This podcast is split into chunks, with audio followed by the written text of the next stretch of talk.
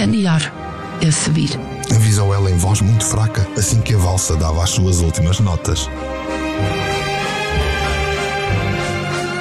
André limitou-se a sentir com a cabeça, quase sem respirar e de forma quase ausente, tentou manter a mesma posição enquanto a observava a afastar.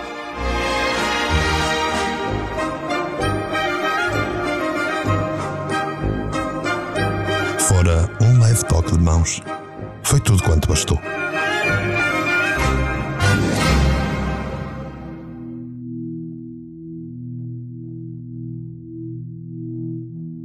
Bem-vindos ao podcast Envelope Amarelo. O meu nome é Mário Portela. Foi um privilégio e um prazer enorme trilhar este caminho contigo. Quando trabalho em podcasts, costumo medir os tempos de execução, planear tudo para conseguir trazer um resultado satisfatório e preenchedor. Com o envelope amarelo foram, incluindo o episódio que vais ouvir hoje, investidas 78 horas aproximadamente. Incluem a pesquisa de métodos de sons, tecnologias, gravação de voz, alteração da minha voz com inteligência artificial para cada um dos personagens, correções, ajustes de som e depois, claro, a edição e pós-produção de cada detalhe. Hoje termina esta aventura e conclui-se o envelope amarelo. E fica já uma saudade no ar. Se gostaste do que tu ouviste, de todo este trabalho, fica a saber que o teu apoio em partilhar e suportar financeiramente o projeto é essencial. E eu deixo a promessa que, se se justificar, iniciarei trabalho na sequela O Cristal Escarlate. Para poderes continuar a acompanhar as aventuras de Nádia e André. A esta altura, já ouviste todos os episódios anteriores e hoje, mais do que nunca, vais perceber o quanto este simples toque de mãos estava escrito ao longo das eras para estes personagens e as suas vidas. vidas, vidas, vidas. Último capítulo: Moinhos de Emoção.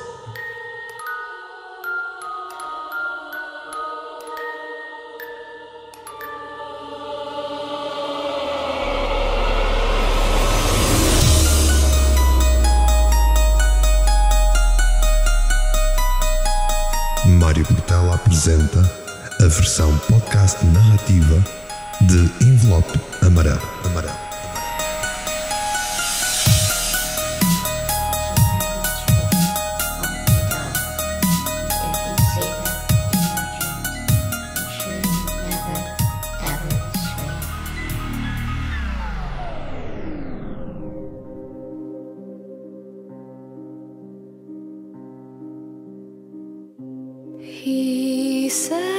Pois é que não há duas sem três.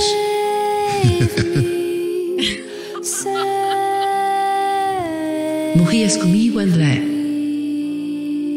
Morro contigo, aqui e agora. Voltamos à idade? Ou Não.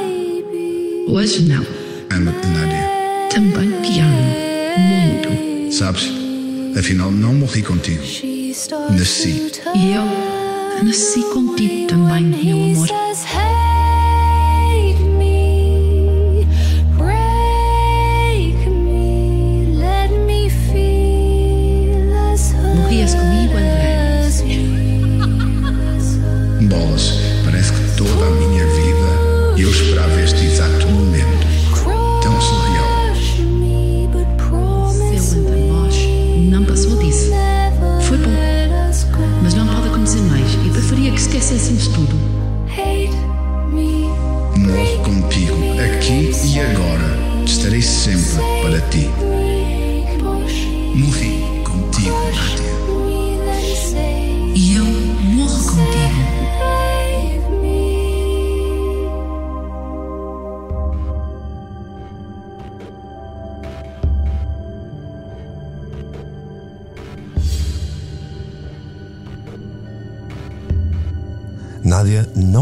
Percebia como tudo tinha chegado àquele ponto. Naquele momento, nem sabia quanto tempo tinha estado inconsciente, nem como tinha ficado inconsciente. E entretanto, como se fosse possível aumentar a surrealidade de toda a situação que a trouxe ao momento em que se encontrava, Nádia estava atônita. À medida que abria os olhos, capaz de se achar no pior dos seus pesadelos. Nunca, de forma alguma, ela poderia imaginar que as coisas escalariam tão rápido e de forma tão insana. Ali estava ela, numa aldeia abandonada, perto de um moinho recém-restaurado, sob uma luz fraca de uma pequena lâmpada exterior que não rivalizava com a iluminação selvagem que vinha de uma enorme tocha acesa na mão de rato. Quando chegaram ao moinho, Nádia fora abordada rapidamente pelo empregado carrasco que lhe colocou um pano na boca. Depois disso, ela nada mais viu, nada mais sentiu, perdendo os sentidos. Agora que os olhos se habituavam à luz e recuperava os sentidos gradualmente, o pesadelo tinha piorado. E o nível de insanidade tinha sido completamente suplantado.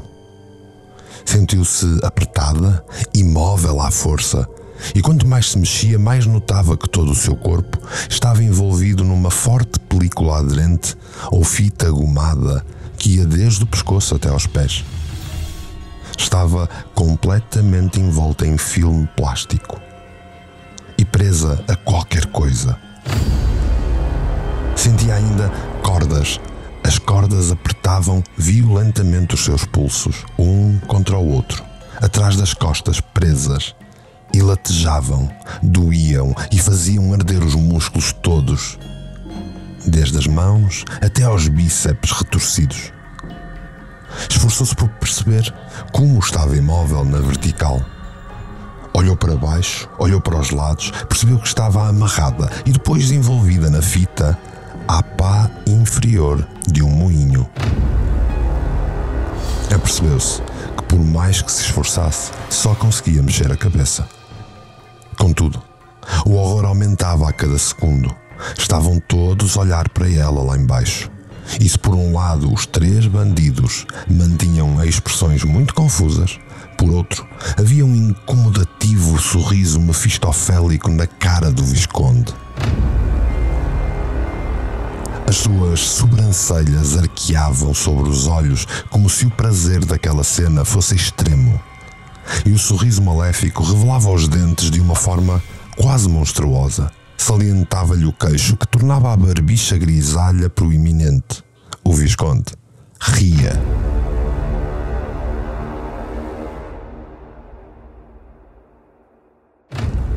O Visconde aguardava que ela se apercebesse bem de toda a cena macabra em que se encontrava. E isso ainda o fazia rir mais sonoramente. Abaixo de si, no chão, ela notou uma sinistra estrela de sete pontas desenhadas com um pó branco que parecia sal. Ao centro da estrela, por baixo dos pés dela, estava um pequeno cubo negro, como uma caixa de madeira pintada de preto, e em cada uma das pontas da estrela, três pequenas velas douradas estavam acesas. Era um cenário tirado de livros de terror, era um cenário macabro, era um cenário surreal. Já acordada, minha querida? Santiago notou pela expressão de horror dela que finalmente percebera a situação em que estava. Viemos ao teu sacrifício. Feliz? Santiago, por favor.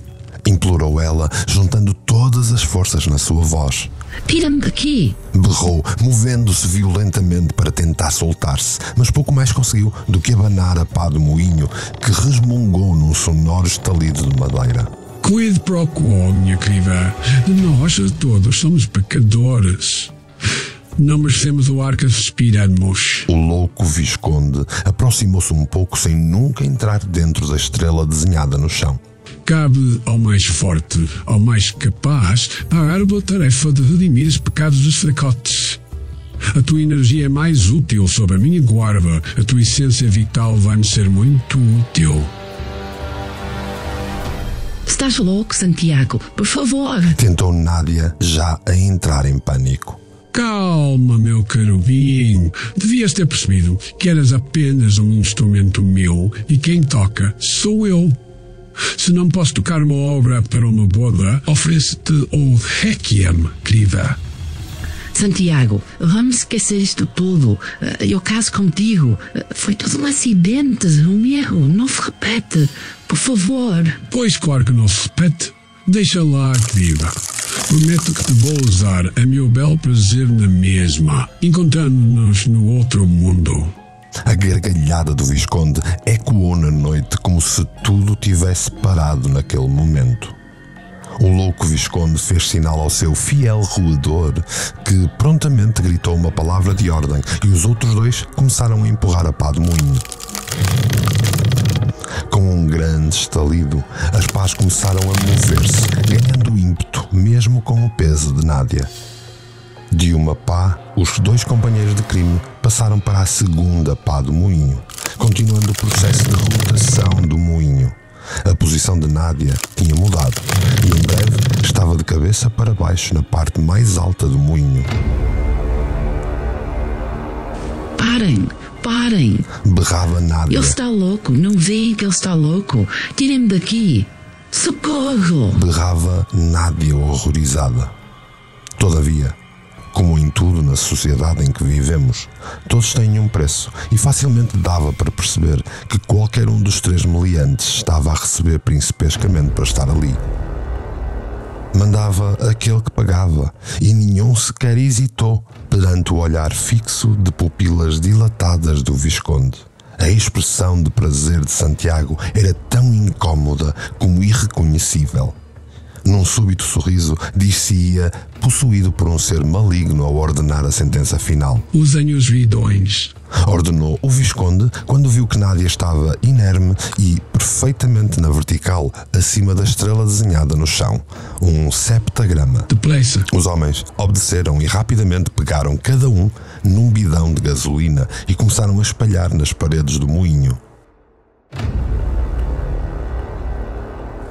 Rato, entregando a sua tocha a Santiago, entrou no moinho e derramou também ele gasolina em todas as estruturas de madeira que encontrou.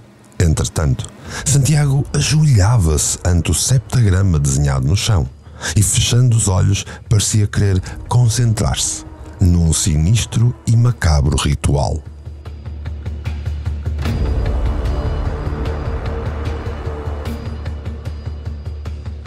Senhor, Interrompeu o rato assim que viu que todos os bidões estavam esvaziados. já está tudo. Pronto como queria. Ide. Desamparem-me a loja. Eu demoro um pouco e depois encontro-me convosco junto ao carro. Ordenou o louco sem sequer abrir os olhos.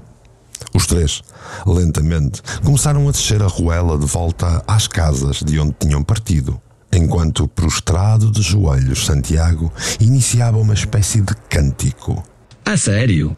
Mas cá grande a cena ali vai. Exclamou o Jota, olhando para o moinho. O velho é completamente avariado de cornas. Cala-te. É a má avaria que é dele, mas é ele que paga as contas ao animal. Justificou o rato. Agora é arrumar a casa, pôr material no canjo e preparar para dar froscos. Se me vejo longe daqui, digo que é mentira. Concluiu Tony.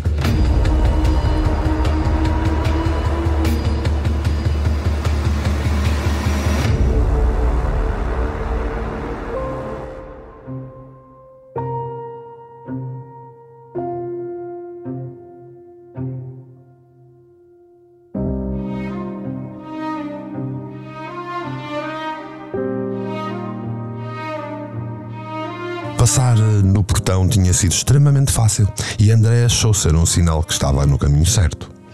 O resto da viagem foi-lhe mais difícil porque a ausência de luzes na estrada obrigou-o várias vezes a acender os máximos da viatura. Isto para conseguir manter uma condução rápida, mas segura. Ele queria, para o caso de a dica estar correta, ter o elemento de surpresa do seu lado e temia que o uso desta luz o traísse. Em 10 minutos de curvas e contracurvas, lá chegou perto da abandonada aldeia de Caçapos. Na realidade, era pouco mais do que um casario ao longo de duas ruas e uma praça que desembocava na ruela do moinho.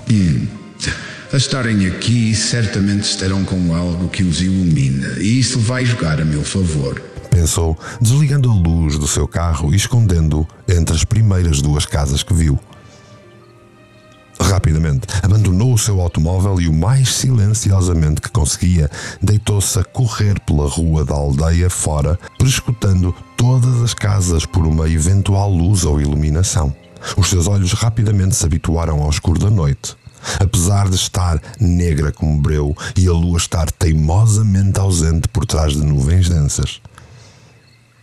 Lembrou-se das técnicas que aprendera nas forças especiais a que pertencera e hoje o seu treino e aptidão estariam à prova uma derradeira vez. Não era mais um exercício, não era sequer para salvar a sua pele. Tratava-se de fazer diligentemente tudo para salvar a mulher que amava de um destino que desconhecia. Aquela casa tem luz. E aqui nenhuma casa devia ter luz. Sorriu esperançoso e rapidamente tratou de inverter o caminho para chegar à dita casa pela Rua das Traseiras. Considerando que a surpresa estava do seu lado, André chegou rapidamente à casa e tentou perceber se conseguiria acesso por alguma das janelas, mas o facto de todas terem grades eliminou-lhe essa hipótese. Contudo, André não desistiu e rodeou com o dobro do cuidado a casa até à frente que dava para a ruela.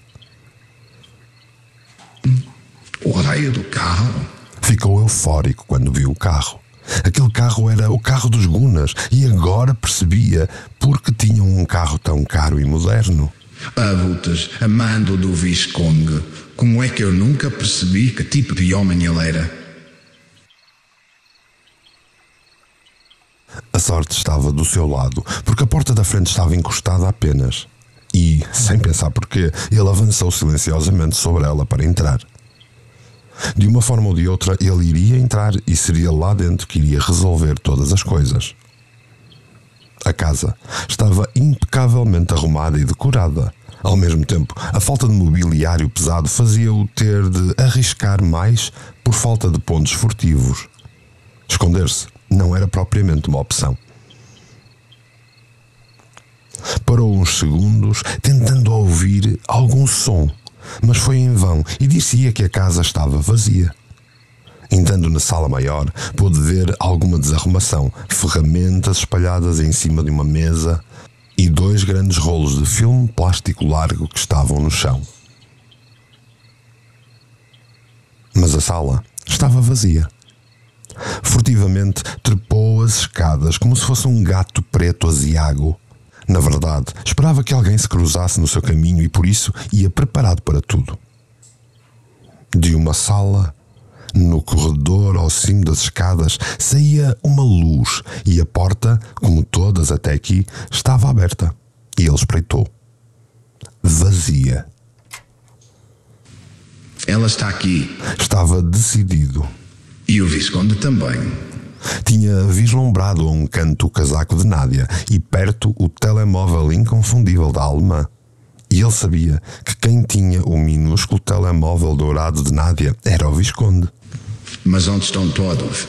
Perguntava-se enquanto agarrava o telemóvel da alemã e o guardava no bolso das calças. Quando se chegou à janela para tentar perceber o paradeiro de todos, vislumbrou três vultos que se aproximavam da casa. E ele reconheceu-os e não conseguiu evitar um certo ódio a trespassar-lhe a mente. Rapidamente, dirigiu-se de volta ao corredor para traçar um plano de ação, escondendo-se no topo da escadaria.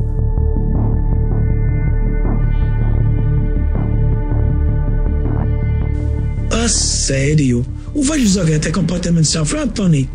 Dizia uma voz. Olha, é a palavra que eu duro melhor. Exclamava a outra. Opá, não é o gajo que nos paga. O rato não te dá mais que aquilo que precisa para encher o rabo de diversão. Então, olha. Opa, sério? Isto era outro mundo? Despacha-te lá que eu quero pôr-me a minhas daqui. Eu arrumo aqui a sala enquanto vais lá cima desligar as luzes, pá. Hum, só entraram dois. André começava a desenhar o plano mental. Um vem cá acima. Não vai descer mais. André correu de volta para dentro da sala, olhou ao seu redor, agarrou o pequeno casaco de camurça de Nádia e, enrolando-o com ambas as mãos, testou a sua resistência. Assentindo com a cabeça satisfeito, posicionou-se por detrás da porta da sala e aguardou pacientemente.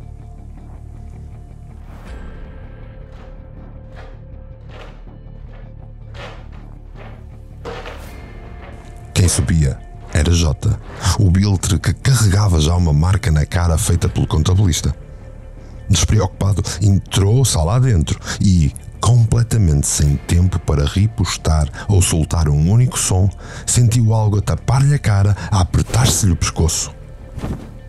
Confuso, ficou sem ação e André rapidamente tratou de apertar violentamente o casaco à volta do pescoço, tirando-lhe o fôlego e a capacidade de pedir ajuda. Com força, com determinação e o amor a movê-lo, André forçou-o a dobrar-se para trás e, sem parar de apertar o laço que fizera com o casaco, esperou que Jota deixasse de se contorcer ou de combater contra a asfixia. Convulsionou-se, saltava, espasmava, até que ficou inerte. Sem ar, sem sentidos, lívido. Um abaixo, dois para cair. Contou o contabilista. Ó oh, Jota, Chamou a voz do companheiro no andar de baixo. anda lá, merda. André endireitou-se e tentou desenhar o próximo passo: dividir para conquistar. De novo, um olhar em seu redor revelou-lhe uma ideia ao ver um jarrão na ponta da sala. Puxou o esquálido homem deitado no chão mais para o centro da sala e chutou o jarrão contra a parede. Passa aí em cima, pá? Perguntou Tony, ouvindo algo a partir-se e pousando as ferramentas que tinha na mão para subir as escadas e averiguar rapidamente. Que merda, pá, é sempre o mesmo. És tu que vais pagar o que partiste, ouviste? Ia ser demasiado fácil usar exatamente a mesma técnica como um segundo bandido, mas André tinha poucas opções. Mesmo sabendo que o outro abutre viria sobre alerta, acreditou que ver o seu companheiro no chão o faria perder pontos e que ele entraria na sala para o ajudar. Contudo, J e Tony não eram os melhores amigos. E Tony, que subiu as escadas duas a duas, parou especado no corredor, mal viu J estendido no chão não tinha corrido como planeado e o ex-militar, o nosso contabilista, tinha de reagir rapidamente ou perderia o segundo round deste combate. Tony ficou um par de segundos a ponderar o que havia de fazer, mas mais valia seguro do que arrependido e desatou a correr, escadas abaixo. A agilidade felina de André foi uma mais-valia porque a sua corrida espaçada atrás do bandido fez com que o agarrasse imediatamente antes deste conseguir sequer descer o primeiro degrau. Tony era mais forte e resistente que o anterior e André viu-se a medir forças num abraço que não adivinhava nada de bom. Conseguindo soltar um braço, Tony tentou agarrar a cara do atacante, de forma a espetar os dedos nos olhos e ganhar um ponto de combate. Porém, André já antevia aquele movimento e baixou a cabeça ao encontro do peito do bandido. Logo de seguida, e sem dar tempo de recuperação, levantou a cabeça brutalmente, embatendo contra o queixo de Tony, que, com força, sentiu-se arquear de dores quando os maxilares embateram um contra o outro. Agarrados selvaticamente e com a força deste último embate, ambos caíram em rolo pelas escadas abaixo. Uma queda sem rede, uma queda sem preparação e que certamente iria ser um golpe duro na parelha que lutava. Para Gáudio de Tony, que sorriu apesar das dores da queda e de uma clara luxação no maxilar, caíra por cima de André e iria aproveitar a sua vantagem. O bandido agarrou com força a cabeça do ex-militar e bateu com ela no chão. Depois, percebendo que estava a vencer, decidiu repetir a proeza. Mas abriu a guarda e, no exato momento em que bateu a segunda vez com a cabeça de André no chão, uma dor intensa e insuportável subiu-lhe das virilhas, tremelicando-lhe o corpo em espasmos. Se havia algo que André sabia perfeitamente, era como dominar e eliminar um inimigo através dos vários pontos fracos disponíveis. A inação e completa descoordenação do bandido, que penava com a sensação de que os seus testículos se tinham esborrachado de vez, permitiu uma nova vantagem a André, que habilmente o empurrou, trepando para as suas costas E sem sequer pensar muito nas consequências, André quase rosnou quando aplicou uma manobra de Nelson ao seu opositor. Colocou um braço na nuca e puxou com a outra mão a cabeça para trás. No primeiro estalido ósseo, ambas as mãos estavam já a efetuar uma letal rotação do pescoço para a direita. E Tony caiu sem vida. André, ainda tonto, fez tudo para se recompor. Respirou fundo enquanto a mão direita massajava o seu ombro que lhe doía, provavelmente fruto da queda. E fica a faltar um. André não quis perder mais tempo com recuperações. Com o fôlego recuperado apenas e o corpo inundado de adrenalina, dirigiu-se velozmente para a porta de entrada daquela maldita casa, procurando estudar a posição exata de rato, o marginal que faltava tombar. Encostado ao automóvel moderno e negro, o cabecilha do trio estava maravilhado a olhar para o moinho enquanto fumava um cigarro. Um clarão fantasmagórico ganhava forma à distância enquanto as chamas começavam a envolver o moinho e o fumo negro a espelhar a magnitude crescente do incêndio.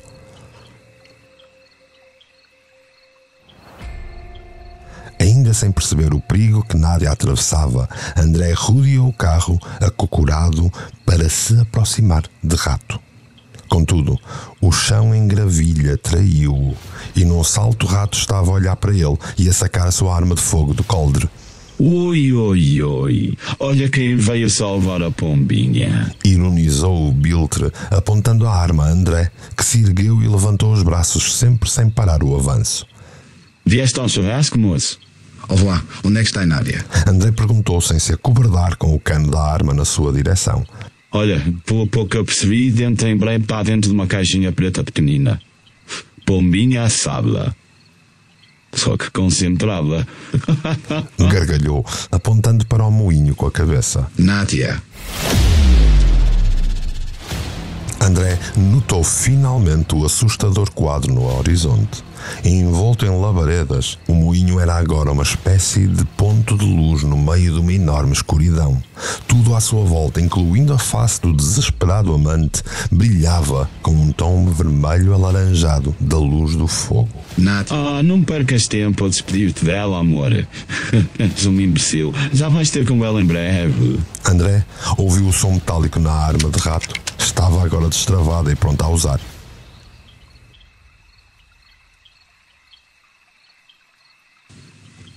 Morro contigo, agora e sempre.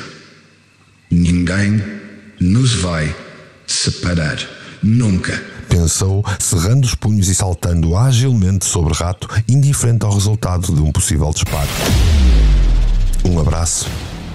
Um estampido seco e sem eco. Uma dor pungente. Uma sensação quente e úmida. Um cheiro metálico acre no ar. O vermelho do sangue. Dois homens caídos e inertes por dois segundos. Foste fazer palerma. Rato começou a rir-se. Dói, não?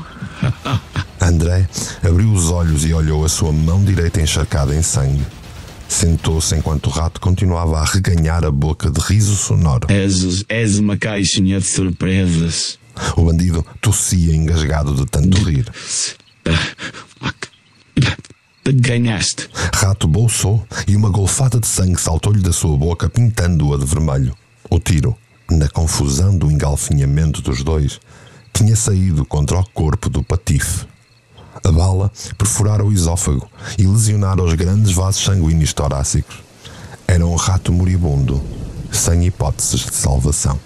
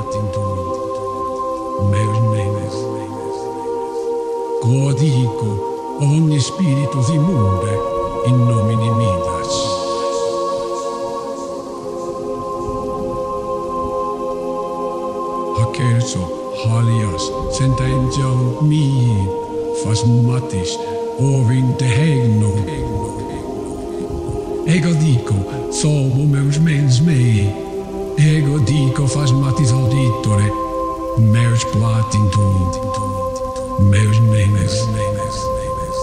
Quo dico, omni spiritus immunde, in nomine Midas. Ante ele, uma ode ao fogo e à morte. Uma sempiterna cena que só imaginava possível nos filmes. Ele estava desesperado perante tal visão dos infernos. O execrável Visconde, de joelhos, diante de um macabro ritual mágico, permanecia de braços estendidos para o céu, de olhos fechados com pressão e a dizer ininteligíveis palavras num latim parafraseado e rebuscado. Halias, Sentenjal Mi, Fas Matis, Ovin de Hegno. Cantava Santiago. Estava louco, só podia estar louco, e André necessitou de uns segundos para digerir toda aquela cena tétrica e terrível. Ego dico, sobo meus mens mei. Ego dico, fas matis auditore. Meus platintum, meus mens. André percebeu que não conhecia mesmo aquele velho decrépito e malévolo que ele estava, apesar de trabalhar para ele há quase cinco anos. Todavia, as labaredas aumentavam e crepitavam com maior intensidade, e por entre o caos ele conseguiu ouvir um gemido abafado e cansado. Levantou a cabeça. Nádia estava presa a uma pá do moinho, no topo do moinho, e contorcia-se com o calor. Pior, parecia estar a soltar-se e, inevitavelmente, cairia de cabeça. Quo dico, omni spiritus immunde, in nomine Midas. Berrava, entretanto, o insano Visconde em transe. Não havia tempo a perder. Nádia estava numa posição horrível e em sério risco de vida. O contabilista usou todos os seus conhecimentos para analisar pormenorizadamente a cena, as prioridades, os acessos, as soluções. Há uma janela perto daquela pá superior. Acho que consigo passar por ela. André ignorou o triste e louco Visconde e, evitando as chamas, entrou o moinho dentro. O interior era um autêntico inferno. As chamas devoravam tudo e até as pedras ganhavam um tom negro e assustador. Tentou subir as escadas em madeira, mas a instabilidade dos degraus dava a entender que alguns pedaços cederiam por estarem já a ficar carbonizados, destruídos, frágeis. Era um caos e todos os sons eram abafados pelo ruidoso crepitar do fogo e o constante consumo do oxigênio. Akerso, Halias, Sentenjal Mi. Fas matis, Ovin de Hegno. Ego dico, sobo meus mens mei. Ego dico, meus platinum, meus mens. Quo dico, omni spiritus immunde, in Trepando pelo vão central em pedra, o ex-militar foi finalmente capaz de chegar ao terceiro andar. Lentamente, onde se encontrava a janela que ele tinha notado quando avaliara o moinho. Era uma janela pequena, mas larga o suficiente para ele se fazer passar por ela e, sem pensar duas vezes, pontapeou desesperado os vidros e a estrutura até ser seguro passar por ela. Ego dico, mens mei. Ego dico, matis. Meus platinum, meus mens. Lá fora, o cenário não era mais agradável. O calor que se fazia sentir era intenso e a própria estrutura das pás estava já em combustão também. Quo dico, omni spiritus immunde, in nomine Midas. Pôs-se de fora por completo e tentou agarrar a pá de moinho. Porém, a distância ia exigir que se esticasse mais, que se esticasse perigosamente. E agora não era só Nádia que estava em perigo de vida. Também ele se iria expor. À terceira tentativa, lá conseguiu tocar na estrutura da pá do moinho, mas ainda assim não chegava e decidiu pedir ajuda à própria Nádia. Se ela se balançasse para o lado, certamente ele conseguiria agarrar a trave principal. Hakerso, Halias, Sentenzion mihi, faz matis, ovin te regno. Nádia. Nádia, amor. Amor. Ela abriu os olhos que já tinham desistido de ver a vida fugir por entre os dedos. Balança-te para cá. Força. Dico, solvo meus mens mei. Ego dico faz matis audito. Acredita, força. Balança-te. Amor. Meus platinum. Meus mens. Santiago continuava sem sequer se aperceber do que estava a passar. Os olhos fechados, os olhos presos num transe louco e insano. Codico, ogni spiritus immunde, in nomine Midas. Os olhos de Nádia brilharam ao ver André. Brilharam de esperança, brilharam de amor, pulsaram novamente de vida e devolveram a vitalidade à alemã que freneticamente obedeceu às indicações quase inaudíveis do seu amado. Numa nova tentativa, André foi capaz de se agarrar à estrutura, bem quando o plástico que envolvia Nádia e a segurava ao moinho atingia um ponto de não retorno e começava a ceder perigosamente. André segurou-se vigorosamente à pá com o braço esquerdo e com as pernas, tentando segurar o corpo de Nádia ao abraçar a estrutura. Por entre a pá do moinho, André segurava a Nádia com os braços e segurava-se a ele próprio à pá com as pernas. As pás do moinho rangiam e davam estalidos por terem um novo peso adicionado.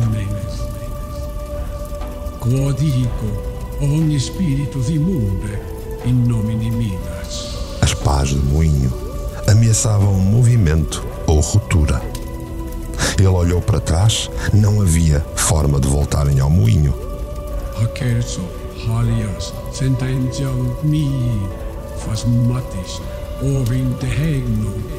Nádia, agarra-te a mim com as pernas. Isso. Isso. Instruiu ele, oferecendo o seu pescoço como laço para as pernas dela. Vou libertar-te agora. Prepara-te. Segura-te bem, amor. Segura-te bem. Cada movimento era mais perigoso que o outro. Primeiro, tentando remover o excesso de filme plástico que envolvia, para depois conseguir, com a mão, desatar a corda dos pulsos dela. As pás do moinho lamoreavam-se a cada movimento e cediam ao peso e ao poder do fogo. Todavia, a custo, ambos conseguiram recuperar o equilíbrio e se recuavam um passo para a libertação, avançavam dois. Meus platinum. Meus mens. Codico, ogni spiritus immunde, in nomine Midas. Santiago acordou do seu transe. As pás do moinho estavam a mover-se e era suposto que não o fizessem para que ela caísse na estrela demoníaca. Não conseguia perceber o que é que se passava devido ao fumo denso e negro, mas as pás do moinho estavam claramente a mover-se. E conseguia distinguir claramente duas figuras a balouçarem-se lá em cima. As pás começavam a rodar. Gousaio. Força, amor. Agarra-te bem. Força todo o peso para lá. Estavam já os dois agarrados soltos e em posição funcional. Agora para cá. Força. Temos que fazer descer a pá do moinho e descer com ela. Força. Concentra-te, amor. Tu consegues. Parem, adoro mais um raio. Não podem fazer isso, parem. Berrava o Visconde enquanto procurava no seu casaco a sua arma. Força, Nádia. Isso. Vamos conseguir, acredita. Força. Só mais uma vez. Incentivava André ao sentir que a rotação iniciava e uma vez que saísse da posição seria só deixarem-se descer e saírem em segurança no momento certo. Santiago já não era um fragão de Mendonça. Santiago era um lunático com ira nos olhos, fel na mente e uma espuma que lhe saía da boca com a raiva que estava enquanto gritava impropérios. Morre, fio de uma canela consigo. Santiago berrou enquanto apontava a arma ao casal que estava a pouco mais de um metro de chegar ao chão. Disparou. Disparou outra vez. E uma terceira vez. André olhou Nádia. Os seus olhos pediam-lhe perdão. E o reflexo das labaredas nas suas pupilas parecia esmorecer. André largou a estrutura e caiu aquele último metro. deixando-a só no carrossel do inferno. A bala tinha encontrado seu corpo e ele perdera a força ao sentir a fonte de sangue que se abrira nele. Nádia gritou pelo seu amor ao vê-lo largar a pá e a cair ao chão desgovernado. Pareceu-lhe que aqueles segundos levaram uma eternidade. Conseguiu ver os olhos azuis da pessoa que mais amava a perderem luz. Depois, a sua mente pregou-lhe uma partida e, de repente, já nem parecia que estava ali.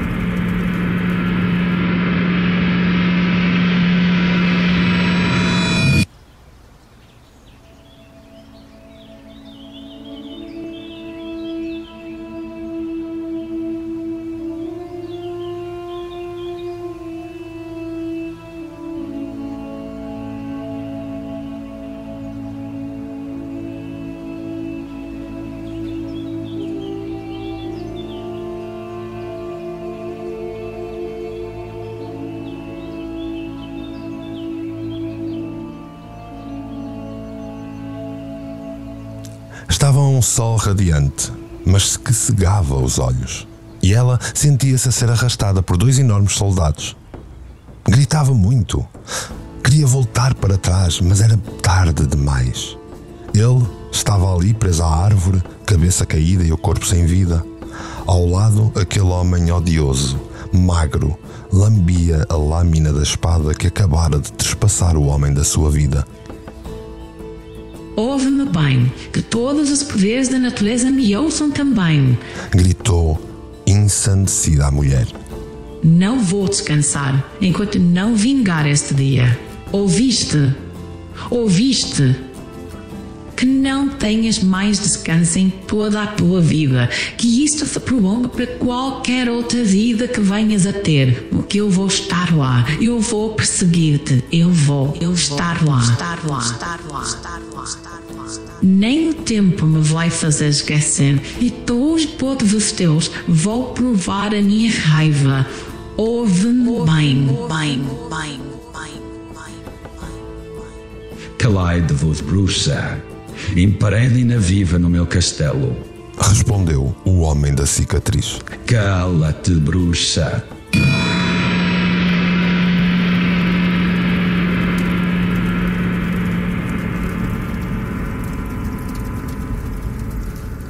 Cala-te, bruxa! Ordenou Santiago ao ouvir Nádia a berrar e a projetar-se da pá do moinho ao encontro de André. O Visconde gargalhou e depois aproximou-se dela lentamente. Nádia só queria estar certa que André estava bem. Ela precisava que ele estivesse bem e, confusa, pela sua cabeça só passava uma frase intermitentemente. Outra vez, não, não, não, não. Foz. Nádia. Foz. Saiu uma voz trêmula e fraca da boca de André. Naquele momento, Nádia chorou. Chorou de raiva, chorou de ódio. Mas chorou de esperança. Sentia o assassino a menos de um passo atrás dela. Fechou a boca, rilhou os dentes, cerrou os punhos e olhou André nos olhos. Isto ainda não acabou. Acabou, acabou, acabou. Tentou André de novo, tentando recuperar as suas forças, apesar de sentir que o seu ombro se esvaía em sangue e lhe oferecia uma excruciante dor. Dentro dela, uma força renovada, uma vontade de sobrevivência atroz começava a fervilhar e formava uma couraça mental, como se ela fosse muito mais do que apenas Nadia von Strauss. Nem queria perceber que raio de visão estranha tinha sido aquela, nem havia tempo para isso. Mas aquela dor, ela não ia sentir de novo. Ela não ia perdê-lo outra vez. Recusava-se a deixar morrer o homem que amava às mãos do homem que odiava. Ela podia ouvi-lo rir bem atrás dela. Perto do flanco direito de André estava uma pedra, uma grande pedra da calçada. Ela sentiu a sua mão direita agarrar a pedra com força e apertá-la. Sentiu que a pedra era uma extensão de si mesma e deixou que se libertasse toda a sua raiva, toda a sua força, toda a sua confusão mental, todo o seu amor por André. E num salto, Nádia rodou sobre si mesma, levantando-se e esticando poderosamente a mão direita na direção da cara odiosa do maquiavélico Visconde. A pedra que carregava embateu brutalmente contra o queixo dele, espocando-o de tal forma que foi audível a fratura do maxilar. Apesar disso, ela não parou, e logo que o velho caiu por terra, ela saltou-lhe em cima e continuou a socá-lo selvaticamente. Estava transtornada e com a mão imunda de sangue. De repente, não compreendia onde tinha ido buscar as forças ou sequer como tinha sido capaz de fazer aquilo. Sem embargo, estava feito. A tragédia tinha terminado e não como o Visconde tinha escrito. Ela levantou-se a soluçar horrorizada com tudo o que tinha sucedido naquelas últimas três horas.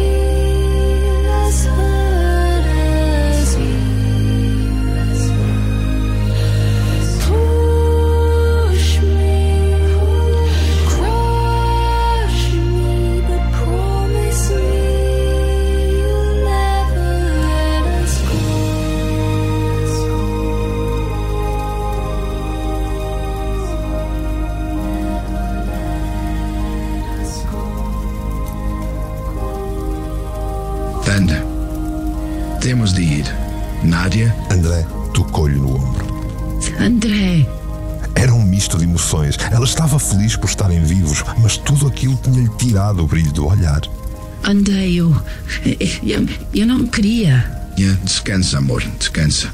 Temos de sair daqui depressa. Consegues conduzir?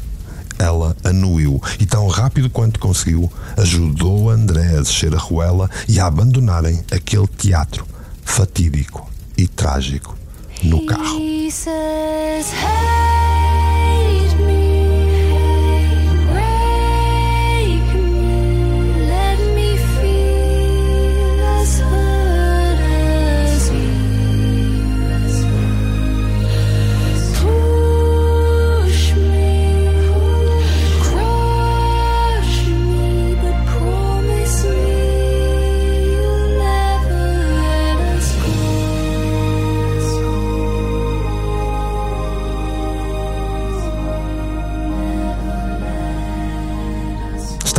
Estavam já a passar o grande portão que limitava a fronteira da herdade dos Três Coelhos.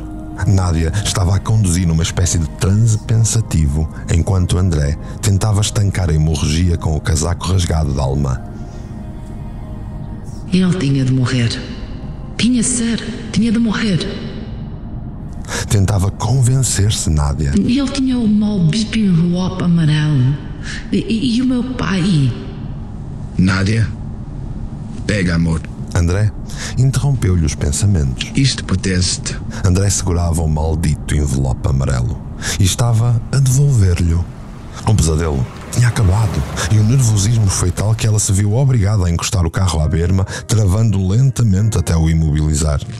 André, eh, eu. eh, Não digas nada, Nádia. Ele sorriu-lhe verdadeiramente. Não quero explicações. A única coisa que eu quero é estar longe daqui contigo o mais depressa possível. Ela sorriu e, agradecida, pegou no envelope. E para onde vamos? Continua a conduzir. Eu sei o sítio, confia. Chama-te tanto, meu amor. Nádia precisava deste momento. Ambos precisavam deste momento. Se o mundo parou ou não, pouco importava. Mas o beijo foi longo e apaixonado, como se fosse o primeiro beijo do resto das suas vidas. Desta vez, ambos sabiam com certeza absoluta que não ia ser o último. Ias morrendo por mim, André. E não, amor. Eu morria contigo, tal como te prometi.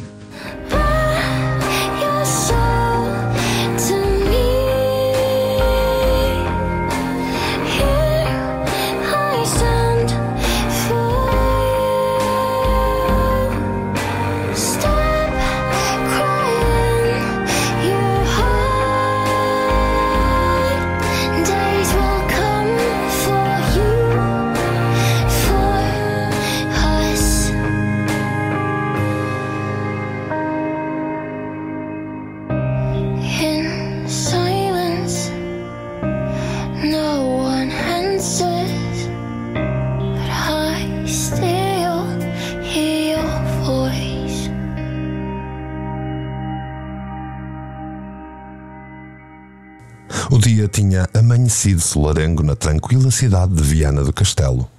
Era uma luz divinal que insistia em afastar os pensamentos tenebrosos que ainda os perseguiam, apesar de estarem já a mais de 24 horas de distância de todo o teatro de horror. Sentado numa confortável poltrona do quarto, André descansava e esperava que os analgésicos funcionassem melhor desta vez. No meio de tudo, tinha sido um sortudo. A bala não se alojara no ombro e, segundo lhe tinham dito, agora precisava apenas de esperar que o seu corpo recuperasse. Mas era apenas uma questão de tempo e ele ia ficar bem. É certo que algumas escoriações e hematomas o incomodavam, porém, encontrar uma posição sentado que lhe amenizasse a dor no ombro tinha sido uma tarefa árdua. À sua frente, pela janela, podia observar perfeitamente o ex-libris da cidade de Viena, em todo o seu esplendor, o santuário de Santa Luzia. Não menos desta vez sou eu guia. Da minha cidade percebo eu bem. Pensava ele a sorrir. Nisto, a porta do quarto abriu-se de rompante e a bela alemã entrou eufórica, ainda que confusa. Tens de ver isto, amor. Ela trazia um jornal na mão que abanava freneticamente. Não percebi muito bem, mas isto pode mudar tudo, eu acho. Com dificuldade, André virou a cabeça e estendeu a mão para pegar no jornal que tanto confundia a sua bela companheira de vida. Então, eu estava lá embaixo no lobby com o meu pai e ahm, Continuou ela. ficamos sem saber muito bem onde é que isto tudo nos deixa. O que é que se passa? André lia com um esgar de dor pelo movimento que fez, mas simultaneamente espantado com toda aquela notícia. Tragédia macabra em Sintra. O multimilionário Santiago Fregão de Mendonça Foi foi. encontrado sem vida, amarrado a um moinho carbonizado na sua propriedade. Este brilhante empresário, que tanto trouxe à comunidade sintrense, foi vítima de um macabro ritual que, ao que tudo indica, lhe tirou a vida após horas de tortura e rituais satânicos.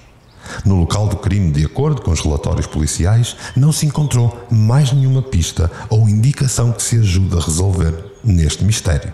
O que vem a aumentar a aura de misticismo que rodeia toda a herdade dos Três Coelhos e Sintra em geral.